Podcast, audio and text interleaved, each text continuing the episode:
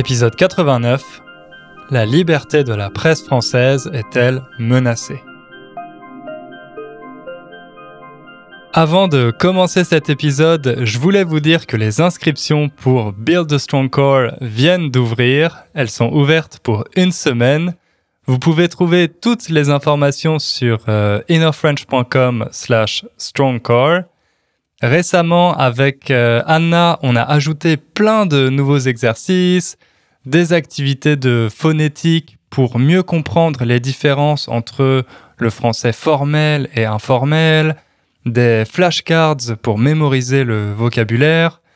Les élèves ont adoré toutes ces nouveautés, donc si vous sentez que vous avez besoin d'une approche plus structurée pour progresser, si euh, vous voulez améliorer votre grammaire, par exemple l'utilisation des pronoms en, i, dont, lequel, etc., euh, tout en apprenant des choses sur euh, la société française et le monde francophone, allez voir la page du cours. Encore une fois, c'est innerfrench.com slash strongcore.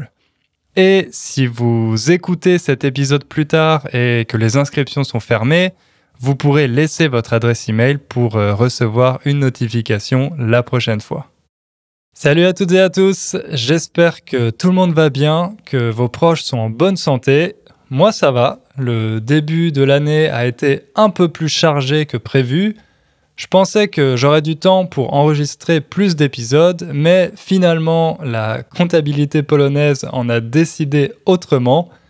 La comptabilité, c'est cette discipline qui consiste à tenir les comptes d'une entreprise, calculer les revenus, les coûts, les pertes, les impôts, toutes ces choses dont personnellement je déteste m'occuper. Comme je déteste ça, je procrastine et au final j'ai encore plus de travail après. Donc voilà, j'ai passé une bonne partie de ces dernières semaines au téléphone avec mon comptable au lieu de m'occuper du podcast. Mais j'ai aussi une bonne nouvelle. Si vous ne le saviez pas encore, il y a une deuxième recrue qui a rejoint Inner French. Vous connaissez déjà Anna et maintenant il y a aussi Ingrid. C'est une prof française qui vit au Pérou, mais Ingrid a une double casquette. Une casquette, c'est...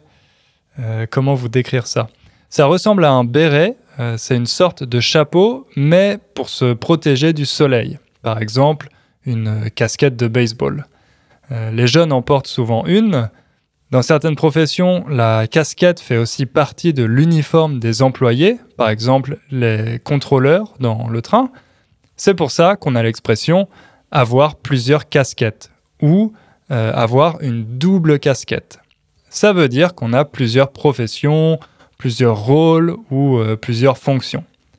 Donc, je vous disais qu'Ingrid a une double casquette parce qu'en plus d'être prof, elle est aussi journaliste.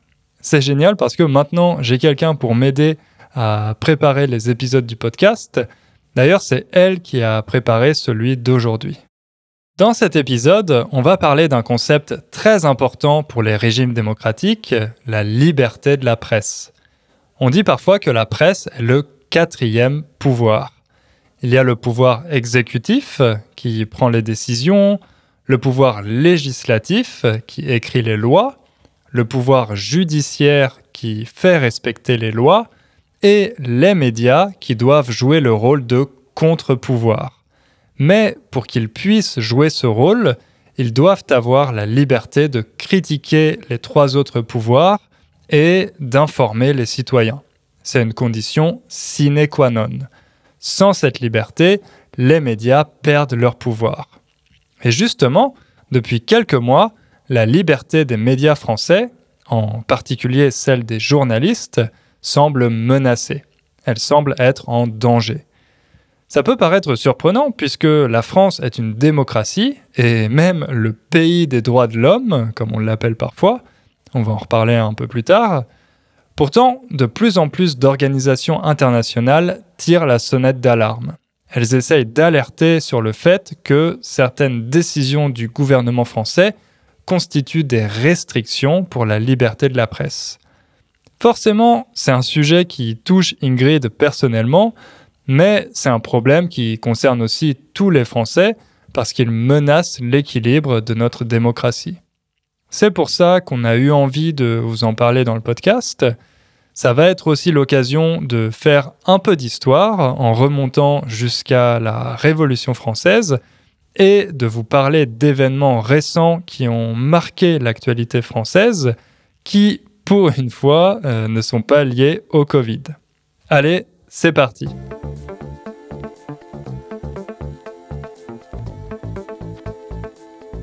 Au début de l'année, le 16 janvier, il y a eu plus de 80 manifestations dans tout le pays.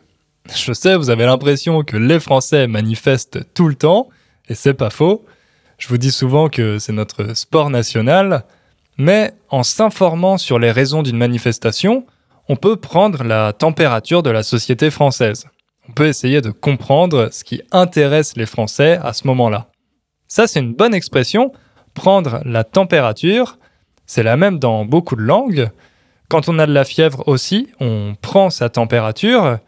Il y a une autre expression assez proche, c'est euh, prendre le pouls. Ça, c'est quand on mesure la circulation du sang dans les artères pour euh, voir par exemple si le cœur bat toujours, si la personne est toujours vivante. Alors, ce 16 janvier, pourquoi les Français ont-ils manifesté? Vous vous doutez que c'est lié à la question de la liberté de la presse. Je vous explique. Ces rassemblements ont été organisés par un collectif qui s'appelle Stop Loi Sécurité Globale. Le nom est pas très original, mais il a le mérite d'être clair. Enfin, si on sait ce que c'est, euh, cette loi sécurité globale. Un peu de patience, je vais vous l'expliquer dans quelques instants. Pour le moment, ce que vous devez savoir, c'est qu'au moment des manifestations, la loi sécurité globale était en cours d'examen. Elle était débattue au Parlement pour que les députés décident de l'adopter ou non. Le problème, c'est que cette loi pourrait limiter drastiquement la liberté de la presse et le droit à manifester. Donc, une telle loi, dans le pays des droits de l'homme, ça passe mal. Justement, parlons un peu de cette expression, le pays des droits de l'homme. Comme vous êtes des auditeurs cultivés, vous savez qu'en 1789, année de la Révolution française, les révolutionnaires ont rédigé la célèbre Déclaration des droits de l'homme et du citoyen, un texte fondateur de la Constitution française. Cette déclaration proclamait de nombreux droits fondamentaux, comme l'égalité, la liberté ou le droit à la propriété. Dans l'article 9, elle proclamait aussi la libre expression des idées et des opinions, donc la liberté de la presse. La Déclaration des droits de l'homme et du citoyen s'inspirait des philosophes des Lumières, en particulier de Rousseau et de son fameux contrat social. Comme les philosophes des Lumières étaient des vrais rockstars à cette époque, pas seulement en France mais dans toute l'Europe, en Russie et aux États-Unis, la France a obtenu ce surnom de patrie des droits de l'homme. Nous connaissons, j'imagine aussi qu'on a bien insisté pour euh, faire adopter ce surnom. Trois ans plus tard, en 1792, il y avait déjà 500 journaux en France, ou plutôt 500 feuilles, comme euh, on les appelait à l'époque. Mais ces feuilles n'ont pas fait long feu. Ne pas faire long feu, c'est une expression qui signifie ne pas durer longtemps, euh, avoir une existence très courte, comme quand vous faites un feu et qu'il euh, s'éteint après quelques minutes, ne pas faire long feu. Alors, pourquoi ces nouveaux journaux n'ont-ils pas fait long feu? Tout simplement parce qu'en 1793, la Révolution française est entrée dans une nouvelle phase, la terreur. Cette année-là, la France était dans une situation délicate, D'abord, elle était entourée d'armées ennemies, euh, les armées des monarchies européennes voisines qui étaient logiquement hostiles à la Révolution et qui essayaient d'envahir le pays. Mais en plus, à l'intérieur des frontières, une guerre civile a éclaté dans certaines régions. Alors, pour euh, vaincre les ennemis extérieurs et intérieurs, le gouvernement révolutionnaire a choisi d'utiliser les grands moyens avec des méthodes de répression radicales. C'est simple, toutes les personnes accusées de ne pas soutenir la révolution étaient envoyés à la guillotine. On coupait la tête de tous les adversaires politiques. C'était une période très violente et c'est pour ça qu'on l'a appelée la terreur. Pendant la terreur, toutes les idées qui n'étaient pas assez fidèles à l'esprit révolutionnaire étaient interdites. Logiquement, de nombreux journaux ont disparu à cette époque. Après les événements révolutionnaires, la France a connu une grande instabilité politique pendant tout le 19e siècle. Elle a changé cinq fois de régime politique. Elle est passée de la Première République, instaurée pendant la Révolution, au Premier Empire avec Napoléon, puis la monarchie constitutionnelle, la Deuxième République, le Deuxième Empire et enfin la Troisième République en 1870. Quand on apprend l'histoire de la France au XIXe siècle à l'école, c'est un vrai cauchemar, croyez-moi. Mais si je vous parle de ça ici, c'est parce qu'à chaque changement de régime politique, les médias, ou plutôt les journaux, parce qu'à l'époque, les autres médias n'existaient pas encore, à chaque changement de régime politique, les journaux ont connu de nouvelles restrictions. Finalement, il a fallu attendre 1881 pour que les députés français votent une grande loi garantissant la liberté de la presse et la liberté d'expression. À cette époque, la France était sous le régime de la Troisième République, et les députés savaient que la liberté de la presse était essentielle à cette jeune démocratie. Grâce à cette loi, les Français ont reçu le droit de publier des journaux et des écrits librement, sans avoir besoin de les faire approuver par une quelconque institution. Avant ça, il fallait obtenir une autorisation officielle avant toute publication. Donc, énormément de nouveaux journaux ont vu le jour à cette époque. Même si la France a connu d'autres périodes de censure par la suite, notamment pendant les deux guerres mondiales, c'est toujours cette loi de 1881 qui est appliquée aujourd'hui. Elle a juste été un peu modifiée pour euh, protéger les individus. Par exemple, on ne peut pas menacer la vie d'une personne dans un média, ni lancer des appels à la haine euh, contre une communauté. C'est euh, ce célèbre principe disant que la liberté des uns s'arrête là où commence celle des autres. Les médias ne doivent pas servir à stigmatiser un groupe, à diffuser des propos racistes, homophobes ou euh, misogynes. Mais revenons à ce surnom de pays des droits de l'homme. Aujourd'hui, l'expression n'est plus autant utilisée qu'avant, notamment à l'étranger. Ceux qui l'utilisent, ce sont surtout les politiciens français dans leurs discours, pour faire vivre le mythe d'un pays exemplaire où tous les citoyens sont libres, égaux et euh, libres de s'exprimer. Pourtant, la réalité actuelle est bien différente.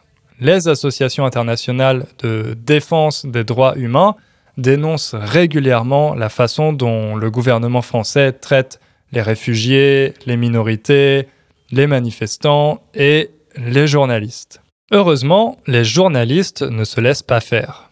Ne pas se laisser faire, vous comprenez sûrement cette expression, ça veut dire que vous vous défendez. Vous ne laissez pas les autres vous attaquer sans rien faire. Depuis quelques années, de plus en plus de journalistes et de militants essayent d'alerter l'opinion publique. Ils dénoncent la volonté du gouvernement actuel de réprimer toutes les critiques qui sont faites contre lui. Réprimer, ça signifie empêcher, bloquer une action ou euh, la punir. Par exemple, la police réprime une manifestation en arrêtant des manifestants. Pour mieux évaluer la gravité de la situation, il faut qu'on prenne un peu de recul. Il y a un classement assez connu qui classe les pays en fonction de leur respect de la liberté de la presse. C'est un classement réalisé par l'association Reporters sans frontières. Et dans l'édition de 2020, la France est 34e. Évidemment, 34e sur 180 pays, ça semble pas mal. On est déjà champion du monde de foot, on peut pas être les meilleurs partout. Mais si on se compare seulement aux autres démocraties occidentales, c'est plutôt un mauvais score. La France est très loin derrière les pays scandinaves, l'Allemagne, la Belgique ou le Canada. On ne peut pas dire qu'on soit un modèle en la matière. Et si on regarde ce classement de plus près, on voit que le critère qui nous fait perdre beaucoup de place, c'est celui de la violence contre les journalistes. D'ailleurs, dans son rapport complet sur la France, Reporters sans frontières liste une série d'exactions contre les journalistes français qui ont eu lieu ces dernières années. On va en voir quelques-unes.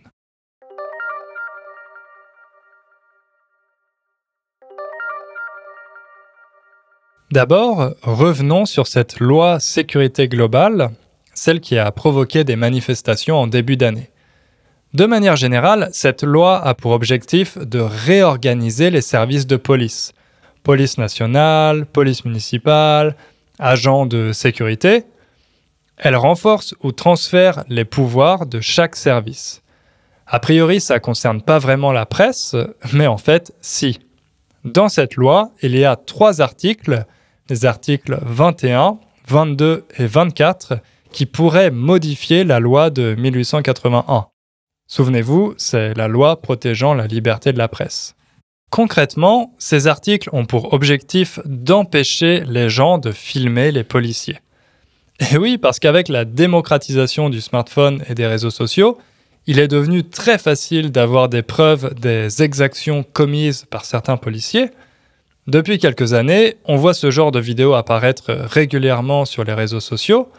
Du coup, maintenant, l'opinion publique a conscience que ce ne sont pas des cas isolés, qu'il y a vraiment un problème de violence endémique au sein de la police française. Alors, dans la loi sécurité globale, il n'est pas dit qu'il est totalement interdit de filmer les policiers, c'est un peu plus subtil que ça, les articles en question prévoient de pénaliser la diffusion d'images d'un policier pendant l'exercice de ses fonctions si cette diffusion est faite de manière malveillante.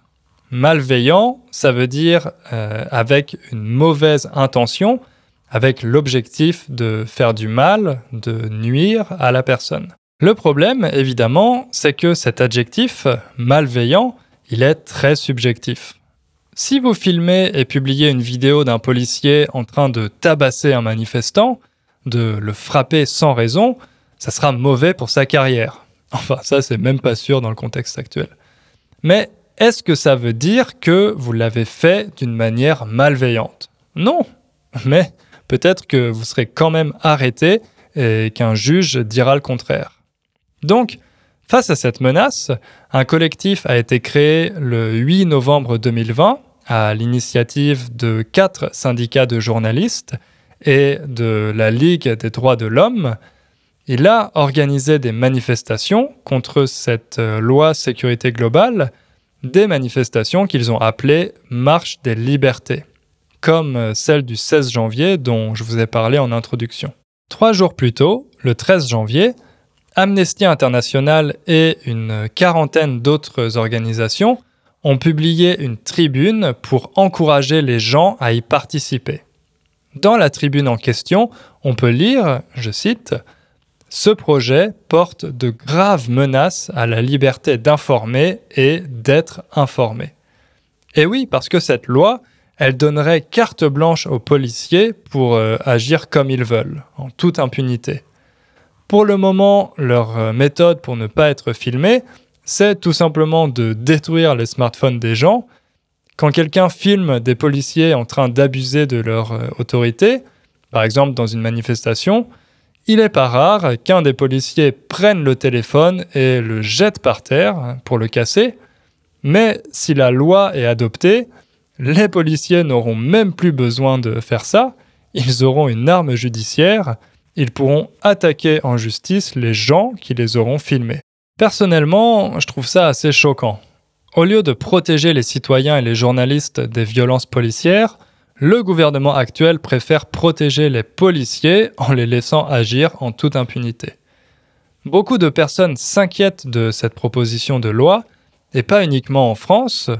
Au niveau international, elle a aussi été dénoncée par euh, la commissaire aux droits de l'homme du Conseil de l'Europe et euh, plusieurs membres des Nations Unies.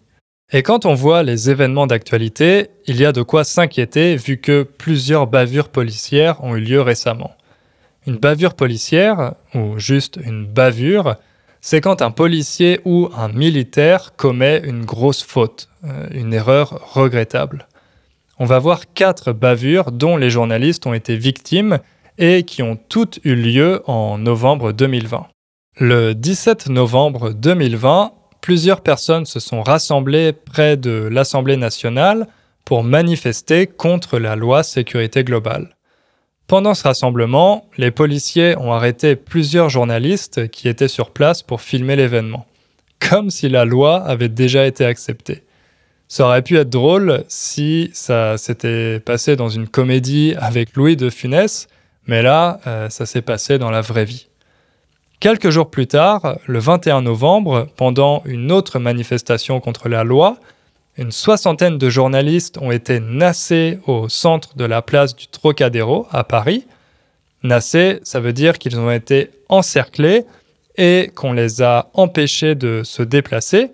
Ils ne pouvaient plus filmer la manifestation. C'est une technique que la police utilise déjà depuis un certain temps pour euh, limiter la diffusion de l'information. Une semaine après, le 28 novembre, encore pendant une manifestation contre cette loi, un photographe d'origine syrienne a été attaqué par la police. Les photos de son visage tuméfié ont choqué l'opinion publique.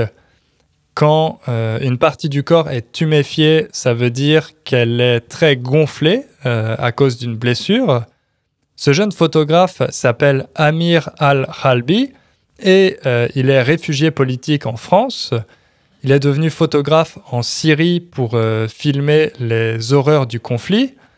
Depuis, il a gagné plusieurs prix, euh, par exemple celui du World Press Photo.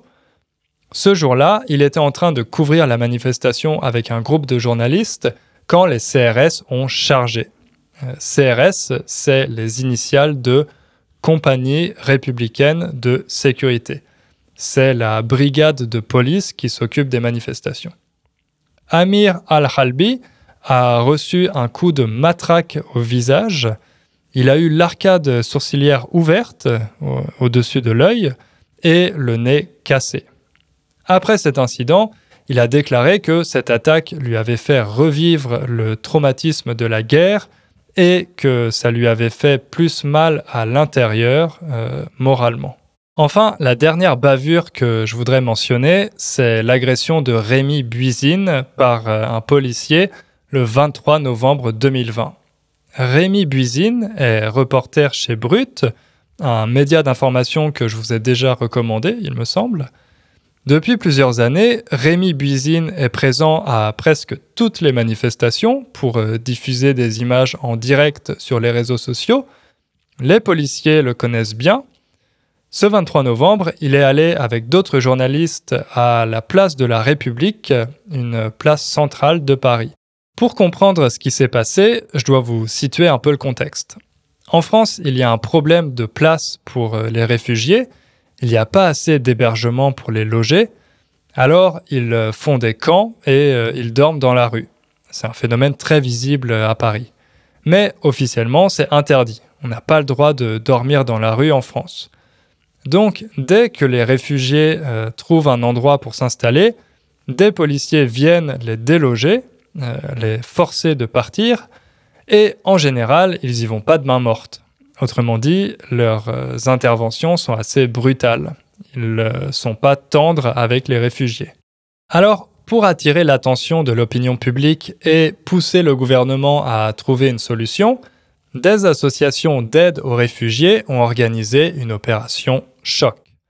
Elles ont demandé aux réfugiés d'installer leur camp directement sur la place de la République, un endroit très visible, les associations savaient que la police arriverait rapidement pour euh, les déloger et que tout le monde pourrait voir comment les réfugiés sont traités.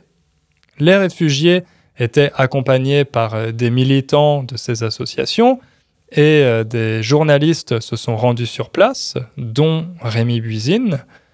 Les CRS ont reçu l'ordre de les évacuer ils sont arrivés sur place et ils ont commencé à sortir violemment les réfugiés de leur tente.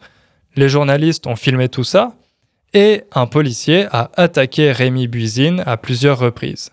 La troisième fois, la scène a été filmée par une autre journaliste et postée sur Twitter. Grâce à cette vidéo, Rémi Buisine a pu porter plainte contre le policier. Ces quatre euh, événements ont eu lieu en l'espace d'à peine dix jours. Si on remonte plus loin, on pourrait citer plein d'autres cas. Par exemple, pendant les manifestations des Gilets jaunes, dont je vous ai déjà parlé dans l'épisode 55, selon Reporters sans frontières, 90 journalistes ont été victimes de violences policières quand ils couvraient ces manifestations, et euh, c'est rien comparé au nombre de manifestants qui ont été blessés par des policiers. Je m'arrête là avec ces exemples. Je pense que maintenant, vous comprenez pourquoi la France a perdu des points dans le classement de Reporters sans frontières.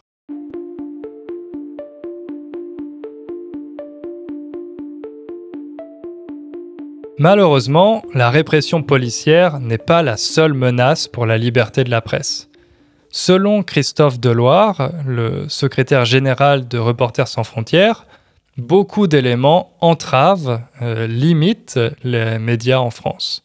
Par exemple, le fait que 80% des médias français appartiennent à des grands groupes industriels ou financiers, des groupes qui peuvent faire pression sur les rédactions pour euh, servir leurs intérêts économiques.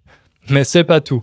Il y a aussi l'antagonisme croissant des politiciens qui n'hésitent plus à critiquer publiquement les journalistes, le manque de protection des sources et euh, l'intolérance religieuse. Pour mieux comprendre ça, on va revenir sur un événement tragique qui a eu lieu l'année dernière en France. Le 16 octobre 2020, un professeur d'histoire a été tué sauvagement par un jeune terroriste de 18 ans. Il a été décapité. Autrement dit, le terroriste lui a coupé la tête. Ce professeur s'appelait Samuel Paty.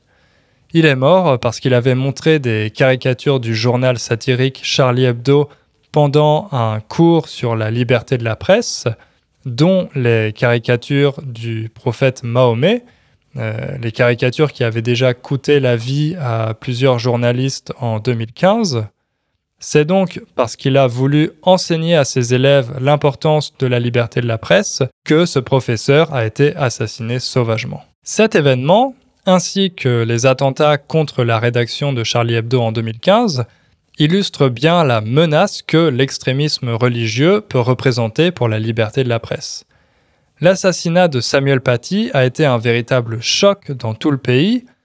Les hommes politiques, le président Emmanuel Macron en premier, ont affirmé haut et fort que la France ne reculerait jamais devant le terrorisme et que la liberté d'expression resterait une valeur fondamentale du pays. Le problème, c'est que ces politiciens eux-mêmes sont loin d'être exemplaires dans ce domaine. Et ça, c'est une autre menace pour la liberté de la presse la façon dont certains hommes politiques traitent les journalistes. Alors bon, ça n'est pas aussi catastrophique euh, qu'avec l'ancien président américain, dont je tairai le nom, mais il y a quand même quelques signes inquiétants, même chez notre président à nous.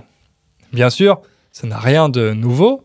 Emmanuel Macron n'est pas le premier politicien français à vouloir influencer ce qui est dit dans la presse, d'autres l'ont fait avant lui, et il euh, sera sûrement pas le dernier non plus. Mais comme il est au sommet de l'État, euh, c'est un exemple assez parlant. Il n'a pas attendu longtemps pour s'y mettre. Dès le début de son mandat, des journalistes l'ont accusé de vouloir les contrôler. En mai 2017, juste après l'élection présidentielle, une vingtaine de rédactions avaient publié conjointement une lettre ouverte intitulée Monsieur le Président, il n'appartient pas à l'Élysée de choisir les journalistes. L'Élysée, c'est un surnom utilisé pour euh, parler du pouvoir présidentiel, en référence au palais de l'Élysée, où vit et travaille le président. Cette lettre a été publiée au moment du premier voyage présidentiel d'Emmanuel Macron, car il avait été demandé aux rédactions d'envoyer certains journalistes en particulier, suivant les préférences du président. ce qui est complètement contraire au principe de neutralité de la presse. Donc, vous voyez, dès son arrivée au pouvoir, Emmanuel Macron a donné le ton. C'est lui qui décide, les médias sont seulement là pour transmettre le message, pas pour poser des questions gênantes, des questions qui pourraient le mettre en difficulté. Plus récemment, il s'est mis en colère à cause de deux articles publiés dans des journaux de langue anglaise, le Financial Times et Politico. Son équipe a contacté les rédactions de ces journaux et les deux articles ont été supprimés. Il s'agissait de deux tribunes sur le thème du terrorisme en France, après l'attentat contre Samuel Paty. L'une avait été écrite par un sociologue, ancien professeur dans une grande école parisienne, et l'autre par euh, une journaliste correspondante. Les deux auteurs critiquaient le système d'intégration français et le principe de laïcité à la française, en les accusant de diviser le pays et d'être donc responsables de la montée de l'islamisme. Finalement, à la place, une tribune d'un ministre français a été publiée dans Politico et le Financial Times a publié une lettre de réponse du président lui-même. Bien sûr, Emmanuel Macron assure qu'il n'a pas demandé à ce que les articles soient supprimés, et les deux journaux affirment que les articles ont été retirés parce qu'ils contenaient des contre-vérités, mais on peut facilement voir ces retraits comme de l'autocensure. À cause de cette attitude, le président français est régulièrement critiqué dans la presse étrangère. Si ça vous intéresse, vous pouvez aller sur le site de Mediapart. Mediapart, c'est un des rares médias français qui soit totalement indépendant. Il n'appartient pas à un grand groupe comme euh, les principaux autres journaux. Grâce à cette indépendance, Mediapart publie régulièrement des enquêtes pour dénoncer les abus du pouvoir politique et euh, des grandes entreprises. Justement, en novembre 2020, deux journalistes de Mediapart ont publié un article intitulé La presse étrangère s'inquiète du virage autoritaire d'Emmanuel Macron. Autrement dit, les médias étrangers commencent à avoir peur de la direction autoritaire que prend Emmanuel Macron. Dedans, ils ont listé de nombreux articles de la presse étrangère qui dénoncent notamment la pression du pouvoir politique sur les médias. Si vous voulez le lire, je mettrai le lien sur la page de l'épisode avec toutes les autres sources. Mais ce qui est encore plus alarmant, c'est que ce virage autoritaire n'attaque pas uniquement la liberté de la presse. Dans son rapport de 2019, l'organisation Amnesty International présentait la France en écrivant, je cite, Les autorités ont restreint de manière disproportionnée le droit à la liberté de réunion pacifique. Plusieurs milliers de manifestants et manifestantes ont été blessés par la police ou arrêtés et poursuivis en justice pour de piètres motifs, autrement dit, euh, pour des raisons absurdes, ou pour des faits pourtant protégés par le droit et les normes en matière de droits humains. Bien sûr, à cette époque, Amnesty International faisait référence aux manifestations des Gilets jaunes, qui ont été réprimées de manière très violente. 3000 personnes ont été blessées et 11 000 ont été placées en garde à vue. La garde à vue, c'est quand on est arrêté et qu'on passe une nuit euh, ou plus en prison sans jugement. Donc la police n'est pas seulement violente avec les journalistes, elle l'est aussi avec les civils. D'ailleurs, ces derniers mois, les affaires de violence policière se sont multipliées. Une de celles qui a été le plus médiatisée, c'est l'agression de Michel Zecler. Michel Zecler, c'est un producteur de musique noire de 41 ans. Le 21 novembre 2020, vers 20h, Michel Zecler marche vers son studio d'enregistrement situé dans le 17e arrondissement de Paris. Avant d'entrer dans l'immeuble, il est interpellé par des policiers parce qu'il ne porte pas de masque.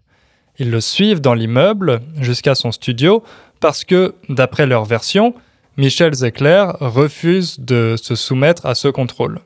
Ils entrent avec lui dans son studio, ils ferment la porte et là, ils le passent à tabac.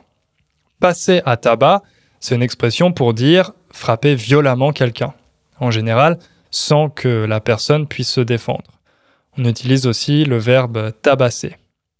Après plusieurs minutes passées à frapper Michel Zecler, les policiers l'arrêtent et l'emmènent au commissariat pour euh, motif de rébellion et violence sur un policier.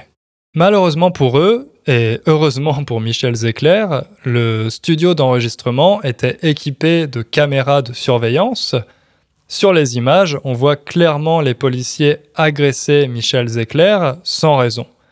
Lui, il essaye juste de se protéger et d'appeler à l'aide, mais il n'a pas un seul geste violent, euh, il ne résiste pas du tout. La vidéo a été diffusée sur les réseaux sociaux, puis dans tous les médias, et elle a vraiment choqué l'opinion publique. Deux des trois policiers ont été arrêtés, mais euh, ils ont été relâchés ensuite.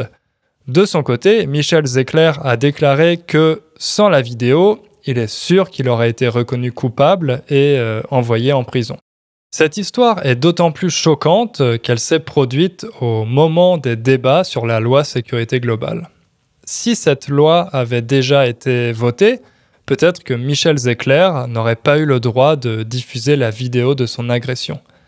La bonne nouvelle, c'est que finalement, il semble que cette loi va être modifiée en faisant disparaître l'article 24, le plus controversé. On attend pour ça le vote des sénateurs en mars, euh, qui sont censés prendre en compte toutes les critiques dont je vous ai parlé.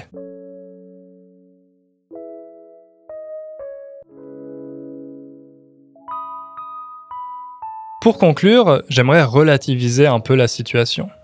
Évidemment, il faut être très prudent sur cette question de liberté d'expression, et de liberté de la presse, mais le cas français est loin d'être aussi grave que celui d'autres pays, en particulier les pays non démocratiques. En France, la liberté de la presse a été déclarée comme fondamentale il y a plus d'un siècle. Les journalistes sont libres, ils peuvent réaliser des enquêtes euh, sur les personnes au pouvoir sans être menacés de finir en prison. Il y a une grande diversité de points de vue exprimés car euh, il existe des médias de tous bords politiques. Les journalistes ne craignent pas pour leur vie au quotidien, contrairement à leurs euh, confrères d'autres pays.